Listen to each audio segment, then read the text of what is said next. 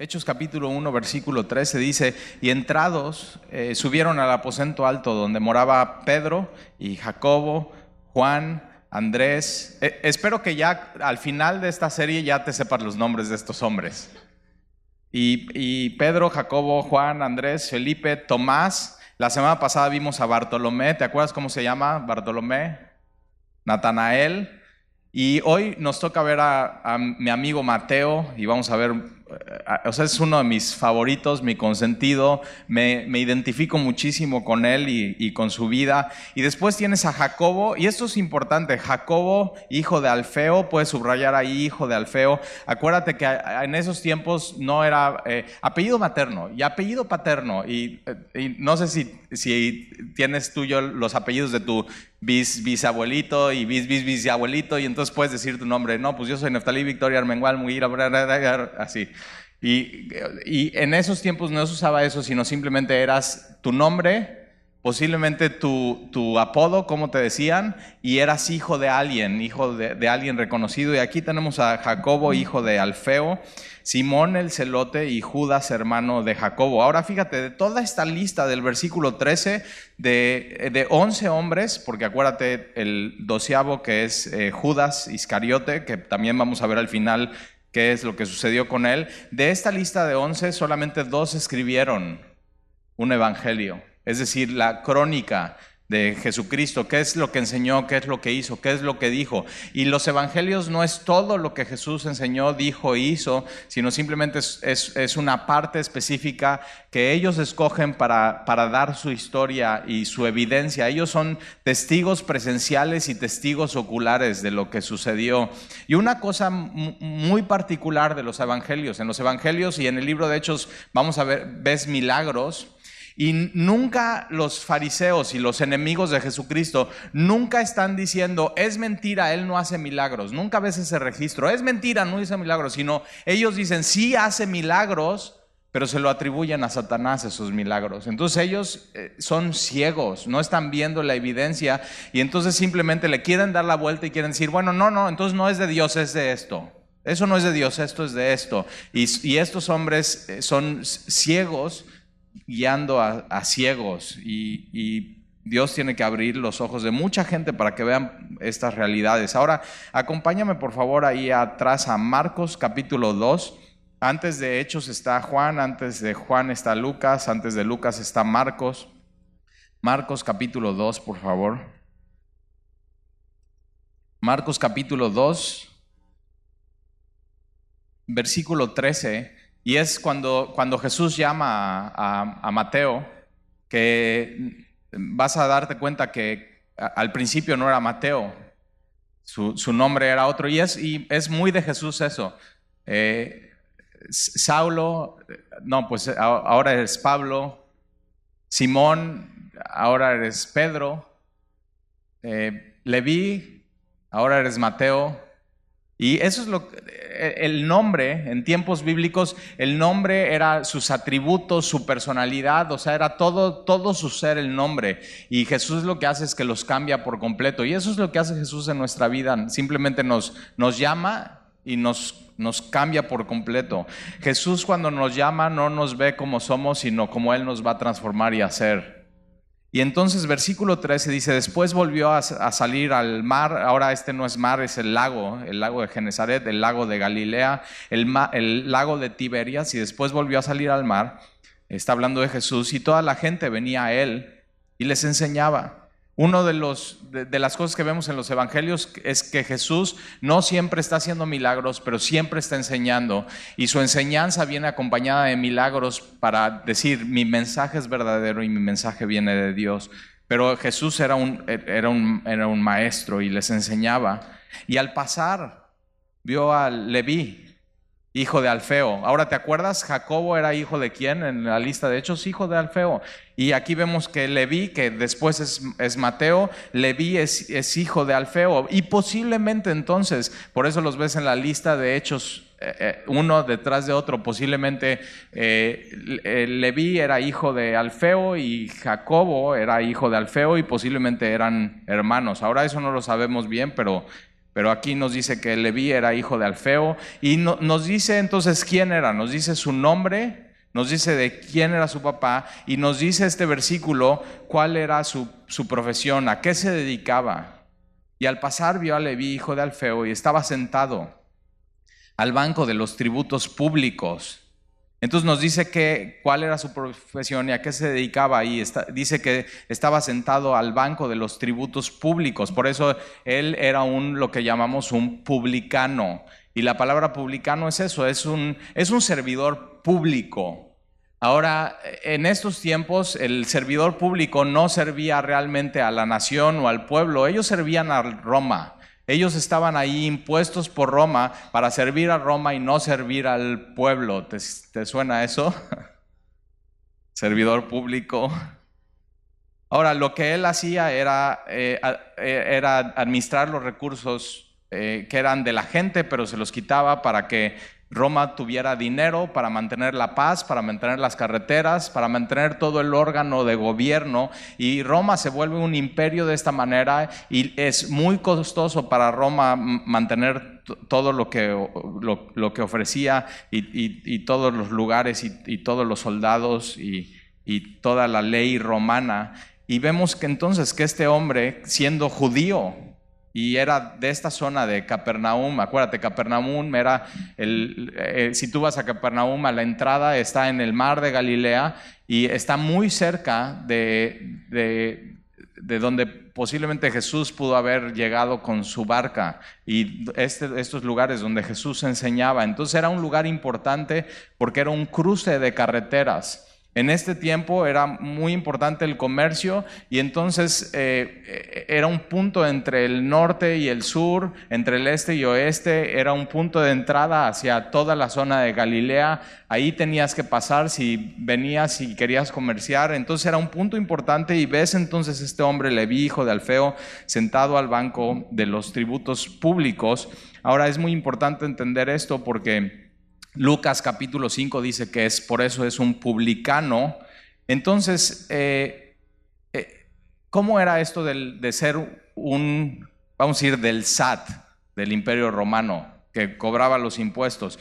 Eh, lo que aquí hacían era, no es como se hace hoy, sino tú ibas con el imperio romano y tú comprabas la concesión para recaudar impuestos en una zona y de acuerdo de la zona, qué tanto comercio, qué tanta gente había, qué tantos impuestos podías recaudar, tú le tenías que pagar por adelantado los impuestos al imperio romano. Entonces, y no, no solamente por adelantado, sino se hacía una subasta. ¿Quién da más por Capernaum?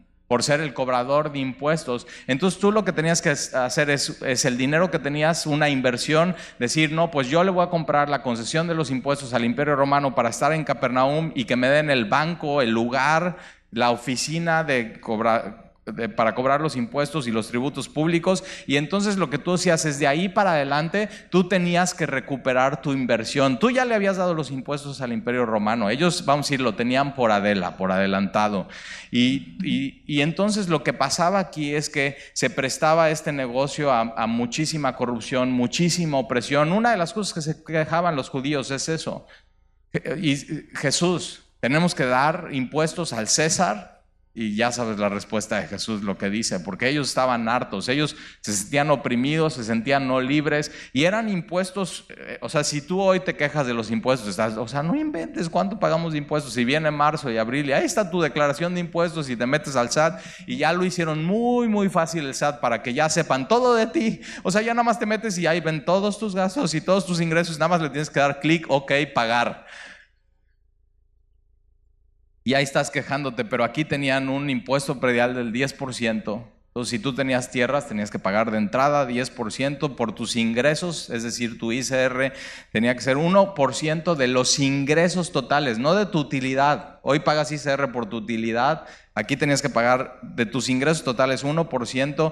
Había un impuesto general por existir, o sea, por respirar. Tenías que pagar un denario al año, un denario es tu sueldo del día. Había un impuesto por comerciar, es decir, importar, exportar, que iba de 2.5 a 12.5. Había un IVA igual como lo tienes hoy. Había eh, carreteras, tenías que pagar, o sea, había sus puestos, entonces tenías que pasar y entonces depende de cuántos caballos traía tu carreta, cuántos ejes, cuántas llantas tenías que pagar de acuerdo a eso, había un tabular. Eh, si tú usabas un puerto y tenías una lancha, tenías que pagar. Si tú usabas el mercado y tenías un puesto de tacos, tenías que pagar. Y, eh, si eras turista y decías, ah, pues vamos a Jerusalén, tenías que pagar la entrada a Jerusalén. ¿Y, te suena?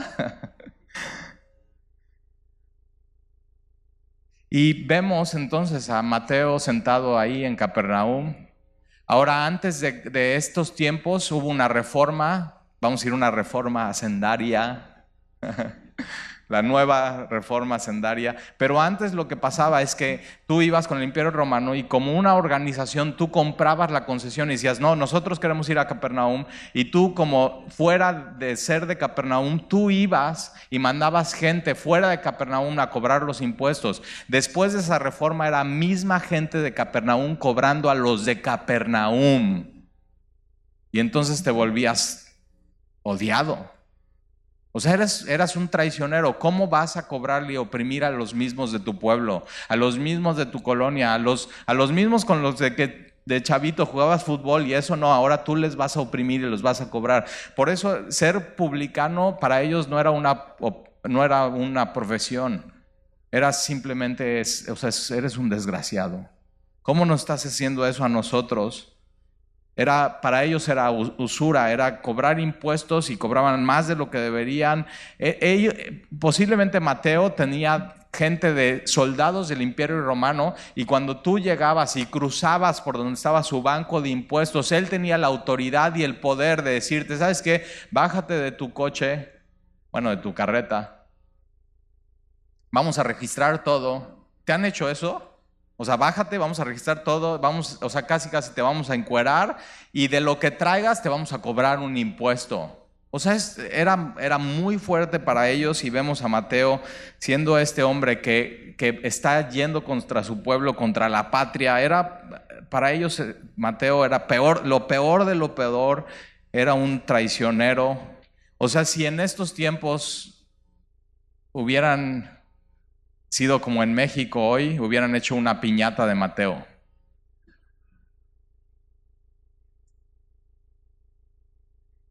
O sea, simplemente lo odiaban. Y él está sentado al banco de los tributos públicos. Y mira lo que dice versículo 14. Y le dijo, sígueme. Y Jesús va con este que nadie quiere, que todo el mundo detesta, que es un traicionero, vi hijo de Alfeo, lo ve a los ojos y le dice, sígueme. Ahora, vamos a ver qué dice la Biblia acerca de estos publicanos. Vamos ahí adelantito a Lucas, por favor. Lucas está ahí adelantito, capítulo 18. Y te va a encantar esta historia, a ver si te identificas. Lucas 18. Es la parábola del fariseo y del publicano, muy, muy conocida esta parábola, pero es muy importante como analizarla a la, luz de, Mateo, nuestro amigo, Lucas capítulo 18, versículo 9. Lucas 18, versículo 9, a unos que confiaban en sí mismo. O sea, estos cuates que confiaban en sí mismos se despertaban toda la mañana, se veían al espejo y se decían, eres un triunfador. O sea, eres lo máximo. Eh, eh, o sea, hoy, hoy, hoy es tu día, échale ganas. Y a unos que confiaban en sí mismo, pero mira, confiaban en sí mismo como justos.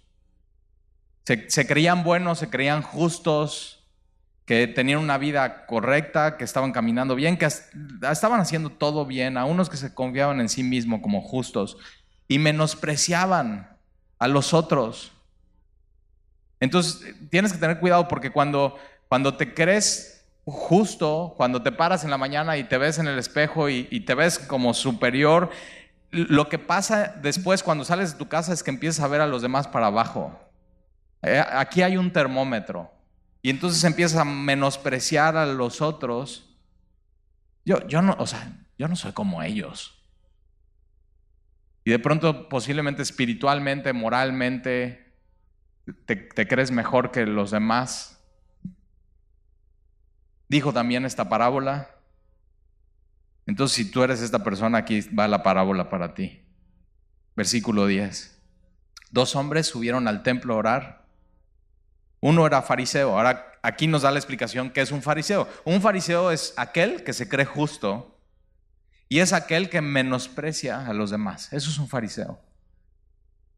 Y dos hombres subieron al templo a orar. Uno era fariseo y el otro era publicano. El otro era como Leví. El otro era como Mateo. Y el otro era publicano. El fariseo puesto en pie oraba consigo mismo. Otra vez, en, la mañana en el espejo estaba, échale ganas, eres un campeón, eres lo máximo, se está autoanimando, automotivando, auto, autoestimando. Y el fariseo puesto en pie oraba consigo, mismo de esta manera. Ahora, orar, cuando oras, sabes que no, no te oras a ti, te oras a Dios. O sea, eso es la oración, no estar orando a ti, es orar a Dios. Pero esta persona se está orando a sí mismo se está echando bendiciones a sí mismo. este es un tipazo, mira. Y el fariseo puesto en pie oraba consigo mismo de esta manera, Dios, te doy, pero chécate esto, él está orándose a sí mismo y está diciendo, Dios, un fariseo que se cree justo y que menosprecia a los demás, se cree Dios.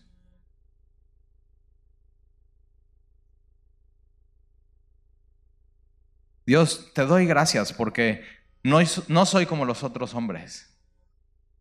Y mira esta lista, ladrones. Señor, gracias porque no soy un ladrón. Gracias porque no soy injusto. Gracias porque no soy adúltero. Ni aún como este publicano. No, gracias Señor porque no soy como, como Leví, hijo de Alfeo. Gracias. ¿Nunca te has cachado así? Que ves a alguien y dices, o sea, qué bueno que no soy como este. Ah, cuidado, ahí está tu corazón de fariseo. Tu justicia propia hablando. Gracias porque ni aún como este publicano. Entonces lo que hacían sentir los fariseos a los publicanos era así, son una basura. Son de lo peor, son como un adúltero, son como un ladrón, son como un sicario, son como una prostituta, son lo peor de lo peor. Y lo peor es que no son gentiles, son de nuestro propio pueblo, son unos traicioneros. Ni aún como este publicano. Versículo 12, fíjate, ayuno dos veces a la semana. ¡Oh! ¡Qué espiritual! Señor, ayuno dos veces, a la, jactándose de su actividad religiosa. O sea, como si Dios, ahí estás, ayuno dos veces a la semana, Señor, bendíceme, bling, bling. O sea, ¿qué? O sea, ¿qué que ayunes dos veces a la semana? Jesús 40 días. Ah, sí, sí, cierto, dos veces a la semana. Ay, perdón. Ayuno dos veces a la semana, doy diezmos de todo, doy diezmos de todo lo que gano. O sea, no es, para, no es para levantar el cuello, no es para levantar el pecho, simplemente lo que estás haciendo es, Señor, gracias por todo lo que me has dado, aquí te doy esto. Quiero participar en tu obra. Te amo, Señor. Lo mínimo que puedo hacer. Te amo, Señor. Y no se lo dices a nadie. No se lo dices a nadie.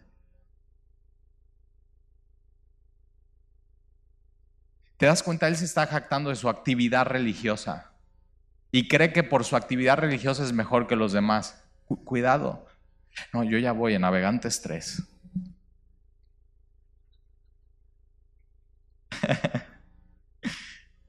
yo sirvo en tres ministerios en Semilla.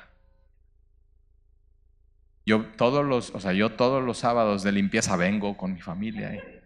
Me tomo selfie, véanme.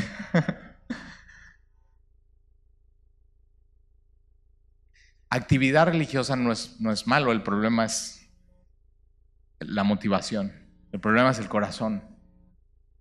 Tú puedes estar involucrado en mucha actividad religiosa y, tu corazón no estar en donde tiene que estar. Ayuno dos veces a la semana, doy, doy diezmos de todo lo que gano. Versículo 13. Mas el publicano, ahí está Mateo, estando lejos. los publicanos tenían prohibido entrar al templo y a la sinagoga. ¿Cómo ves? O sea, tendrían que estar ahí en la recepción afuera. Ahí están, míralos. No, no es cierto.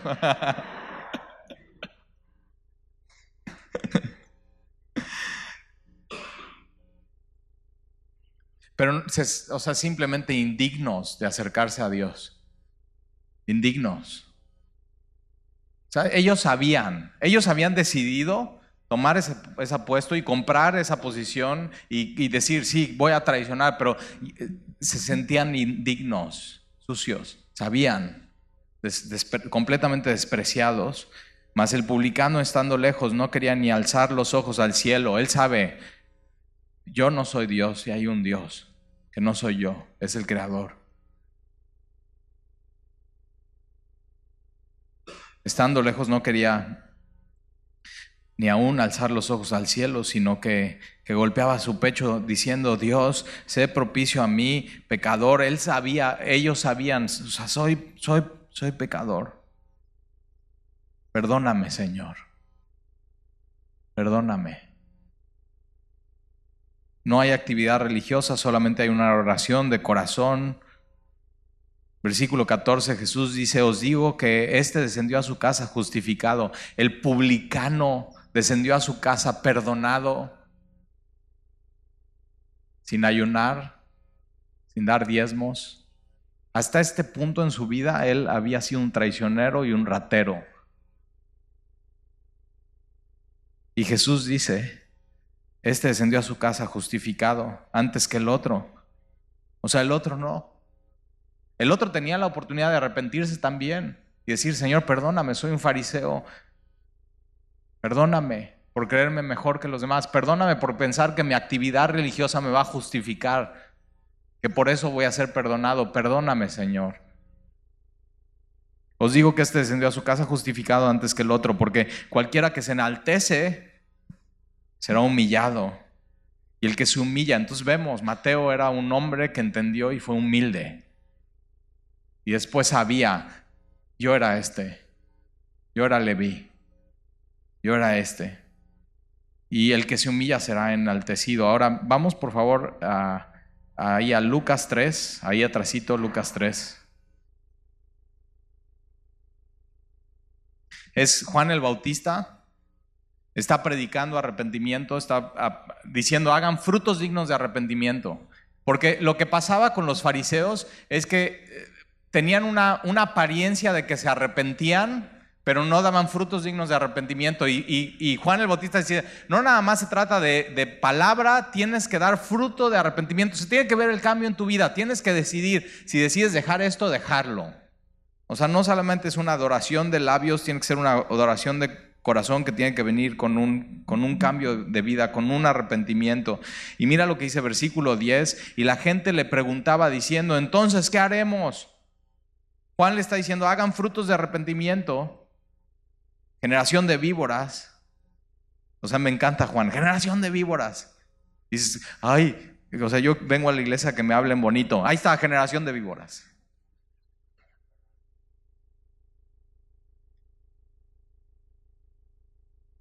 Ya te hablaste bonito muchos años frente al espejo y no te sirvió de nada.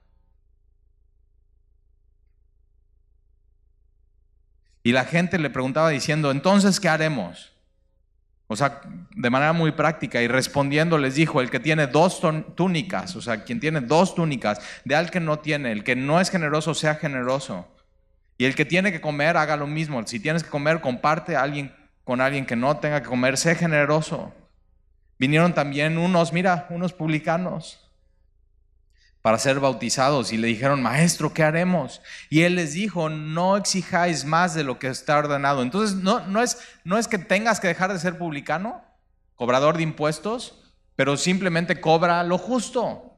No oprimas a tus hermanos, no hagas lo que no debes de hacer, simplemente haz lo correcto, haz lo justo. No exijas más de lo que está ordenado. Y también le preguntaron unos soldados. Ahora, en el imperio romano los soldados fungían como hoy la marina, el ejército, la policía federal, la policía municipal, la policía de tránsito. Estos eran los soldados. Y entonces vienen estos soldados, policía federal, policía de tránsito, marina, ejército, policía municipal, y vienen estos soldados diciendo, ¿y nosotros? ¿Qué haremos? Y, Juan el Bautista les dijo de parte de Dios, no hagas extorsión a nadie. O sea, ¿no te encantaría que nuestros policías, marinos, ejército, policía municipal escuchar esto? No, o sea, ¿qué haces? No hagas extorsión a nadie. Ni calumnies, es decir, no levantes un falso testimonio a alguien. Si alguien no lo ha hecho, no puedes ir al Ministerio Público y decir, yo lo vi y lo hizo. No, no le puedes poner el 4 a alguna persona ni, ni, calumniéis. Y, mira, posiblemente los soldados dicen, bueno, es que nosotros extorsionamos y pedimos mochada y mordida, porque pues no nos alcanza. ¿Nunca has oído ese pretexto? O sea, pues nos pagan re poquito, pues tenemos que completarle. Y mira lo que dice la Biblia, y contentaos con vuestro salario. Entonces no hay pretexto Policía municipal, policía federal, policía de tránsito, marinos, ejército, no hay pretexto. Cuando tú te inscribiste al ejército, a la marina, a la policía federal, a la policía municipal y a la policía de tránsito, sabías cuánto iba a ser tu salario, tú aceptaste y no hay pretexto para extorsionar a la gente. eso, es, lo que la Biblia diría a un policía que se convierta al Señor. Estate contento con tu salario y haz bien tu trabajo. Y nada de mordidas, nada de corrupción. No hay lugar para eso, no hay pretexto. Ahora déjame te platico una historia. Y le pedí permiso a Sandy para platicarla, ¿ok? Hoy en la mañana. hace un par de semanas yo estaba de viaje y entonces eh, Sandy me habla a mi celular y me dice, eh, eh, Nef, así me dice cuando se pone nerviosa, Nef, ¿qué pasó mi amor? Me paró un tránsito. Y le digo, ¿y qué? O sea, ¿por, qué? Y, me dice eso, mira, me metí en sentido contrario. No me di cuenta, pero me metí en sentido contrario. ¿Nunca te ha pasado? Venía con el celular en la mano porque no conocía la zona y estaba poniendo Google Maps para poder llegar a la casa. Entonces, sentido contrario, celular en la mano, y cuando le pide el policía la licencia, está vencida. ok, aplicación práctica de este sermón. Después del servicio, checa tu licencia. Y número cuatro, la tarjeta de circulación está vencida del coche. Viene Sandy con mis tres hijos atrás en, en una zona, o sea, no, no muy bonita de la ciudad. Y me dice, ¿qué hago? Y le digo, mira mi amor, explícale al policía, como siempre lo hemos hecho, que nosotros somos cristianos. Es más, dile, o sea, más presión, que tu esposo es pastor. O sea, ahí no hay opción, no, no, ¿qué va? no hay, no hay para dónde, o sea, no hay para dónde hacer. ¿eh? Y dile que él haga lo que tiene que hacer. O sea, si te tiene que pedir la grúa y llevarse la camioneta y a ti dejarte ahí, pues caminas y encuentras un taxi, te vas en taxi a la casa. Ahora, e, esto yo le digo, pero yo sé siempre, yo sé siempre, cuando le diga eso la va a dejar ir. O sea, siempre nos ha pasado. Cuando o sea, sabes que yo soy cristiano, no, o sea, simplemente no puedo hacerlo. Y hazlo, hazlo, hazlo, haz eso. Y que sepa el policía quién eres. Y haz eso. Y entonces eh, le platica todo esto Sandy al policía. Mis hijos están escuchando. Esto tus hijos, si lo haces, nunca se van a olvidar de esto. Nunca se van a olvidar de esto. Y van a seguir tu ejemplo. Pero si lo haces y, tratas de salirte por, por otro lado, nunca se van a olvidar de eso y lo van a repetir. Nunca se van a olvidar de eso y lo van a repetir.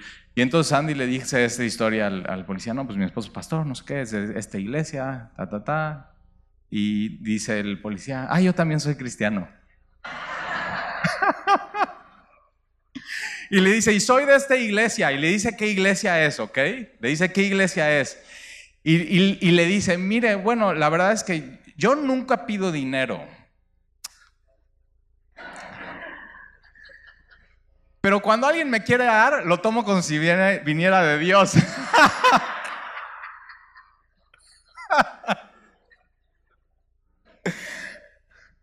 Ahora, ¿qué tiene que ver esto con Mateo y esta parábola? Quédate conmigo un momento. Ya, la deja ir. Bien. Eh, llegan a la casa, llego yo en la noche y estamos platicando. Y uno de mis hijos me dice, papá, deberías ir con el pastor de su iglesia.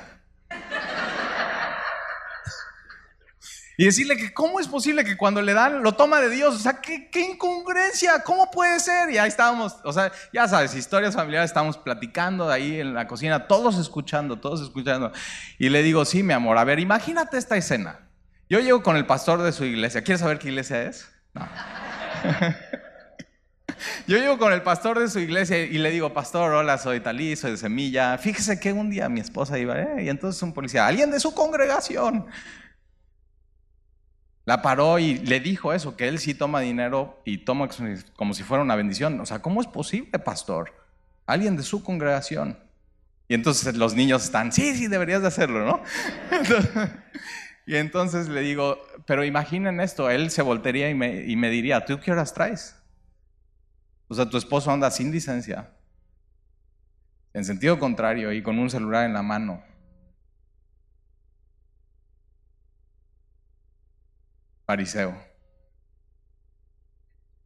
¿Te das cuenta cómo somos? Y de pronto Mateo nos enseña mucho de cómo somos y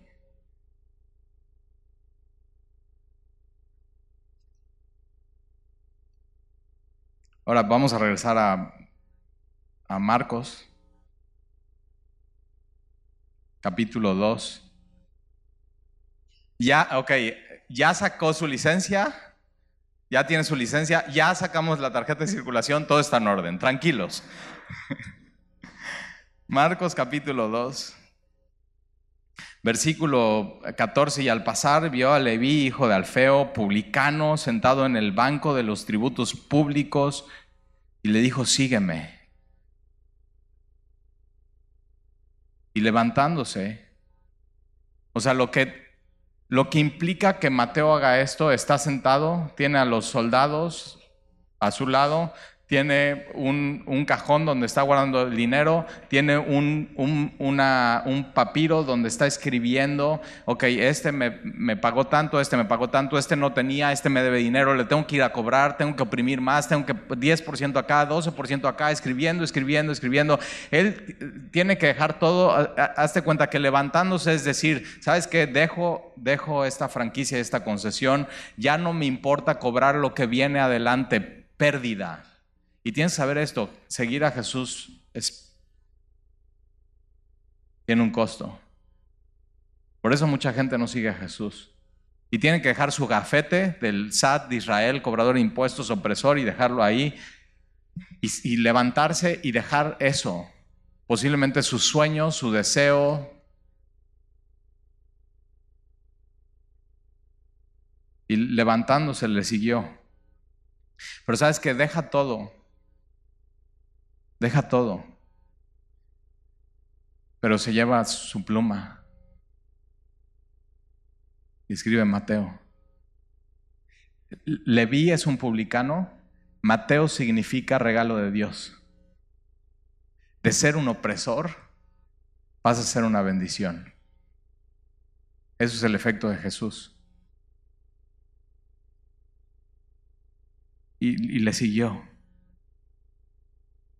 Versículo 15, y aconteció que estando Jesús a la mesa en casa de él, entonces le sigue y, Jesús va a su casa y él, él hace una fiesta y mira, mira quién va a la fiesta. Muchos publicanos y pecadores estaban también a la mesa juntamente con Jesús y sus discípulos, porque había muchos que le habían seguido. Ahora, ¿por, ¿por qué invita Mateo a publicanos y pecadores? ¿Por qué a ellos? Que no conoce a nadie más. Con ellos son los que se llamaba, con ellos son los que compartía, no, no conocía a nadie más. Y Jesús va y, está ahí con ellos, versículo 16, y los escribas y los fariseos viéndole comer con los publicanos y con los pecadores. Y fíjate, están viéndole comer, no se sientan a comer de lejos. O sea, ¿cómo voy a, o sea, cómo me voy a sentar con ellos? ¿Cómo voy a compartir algo tan íntimo como la sal con ellos? ¿Cómo? Me voy a contaminar. Yo no soy como ellos y los están estos escribas y fariseos menospreciando y viéndole comer con los publicanos y con los pecadores. Dijeron a los discípulos, ¿qué es esto?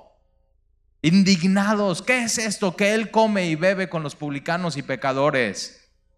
Ahora, ojo, ojo, porque Él va y come y bebe con los publicanos y pecadores, no para convertirse como ellos, sino para que ellos se conviertan a Jesús. Muy importante. Muy importante. Tienes que tener eso muy siempre, muy en mente. Tú vas con ellos no para tú convertirte a ellos, sino ellos se conviertan a ti. Y ahí al oír esto Jesús les dijo, los sanos no tienen necesidad de médico. Y tiene lógica, si tú no tienes cáncer, no vas a ir con un urólogo, oncólogo, urólogo menos, oncólogo.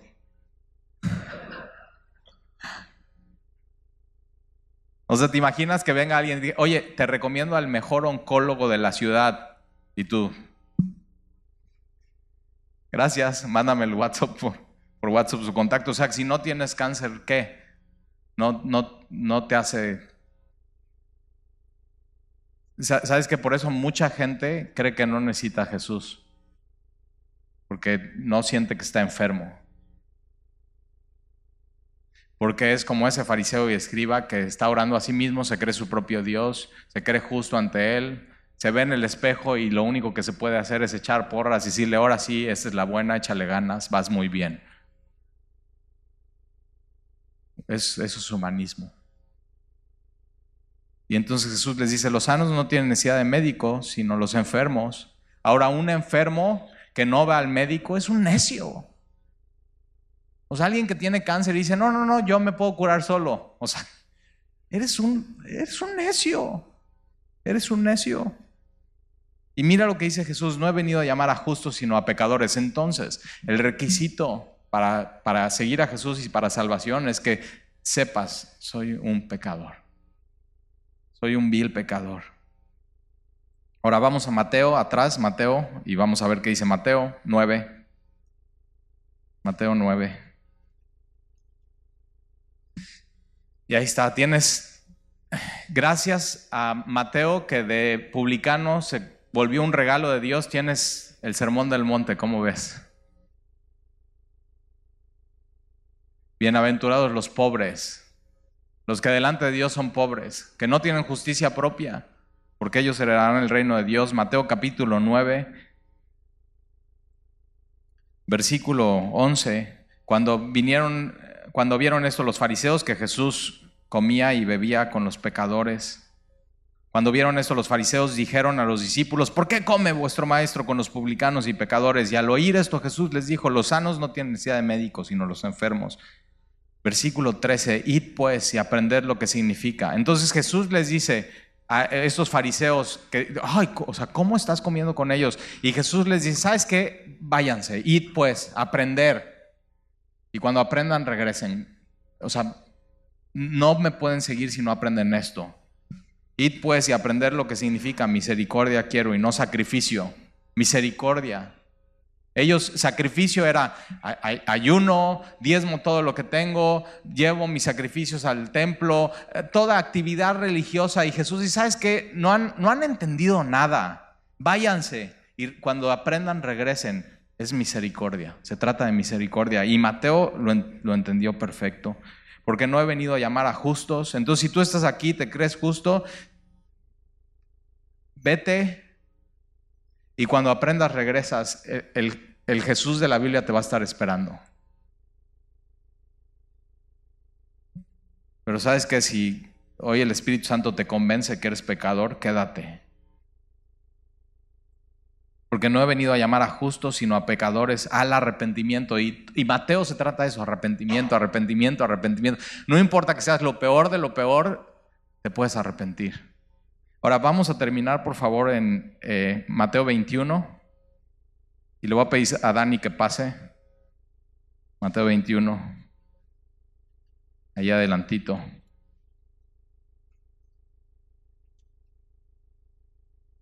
Mateo 21. Versículo 28. Mateo 21, versículo 28. Pero ¿qué os parece? Jesús está hablando, pero ¿qué os parece? Un hombre tenía dos hijos. Y me encanta Jesús así con cosas tan sencillas, nos parte la boca. y dices, ay, o sea, ¿qué onda? No, no hubiera entendido si no tan sencillo. Un hombre tenía dos hijos y acercándose el primero, le dijo, hijo, ve hoy a trabajar en mi viña. Y respondió y le dijo, no quiero. Pero después arrepentido se fue. La palabra clave en Mateo es arrepentido. O sea, se arrepintió, se arrepintió, se arrepintió, se arrepintió. Y arrepentido se fue. Y acercándose al otro, le dijo de la misma manera y respondiendo él dijo, sí señor, voy. Y no fue. Y esos eran los fariseos, de que, o sea, actividad religiosa, sí, confesión de fe, vienen a la iglesia y se paran y lloran y salen y no hay arrepentimiento. Eso es un corazón de fariseo y escriba y de autojusticia. Versículo 31, ¿cuál de los dos hizo la voluntad de su padre? Y dijeron ellos, el primero. Y Jesús les dijo, de cierto os digo que los publicanos, ¿quién está escribiendo eso? Mateo. Y Mateo está diciéndole, de cierto les digo que los publicanos,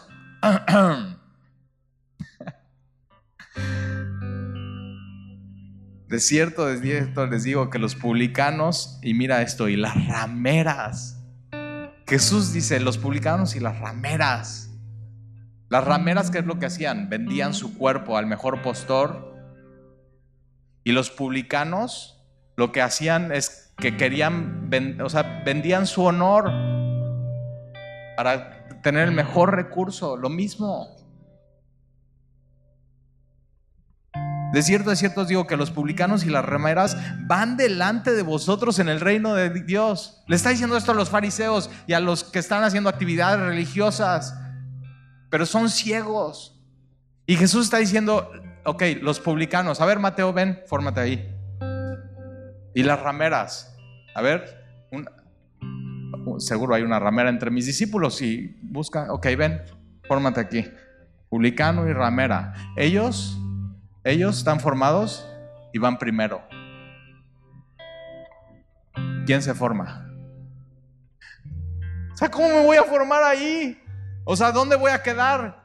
Mi honor, mi orgullo, mi justicia propia, mi échale ganas. O sea, ¿cómo me voy a formar ahí? Y Jesús dice, ellos van primero. ¿Quién se forma? Y lo dice en serio. ¿Quién se forma? Ay, eso del cristianismo es para perdedores, o sea, ve la fila.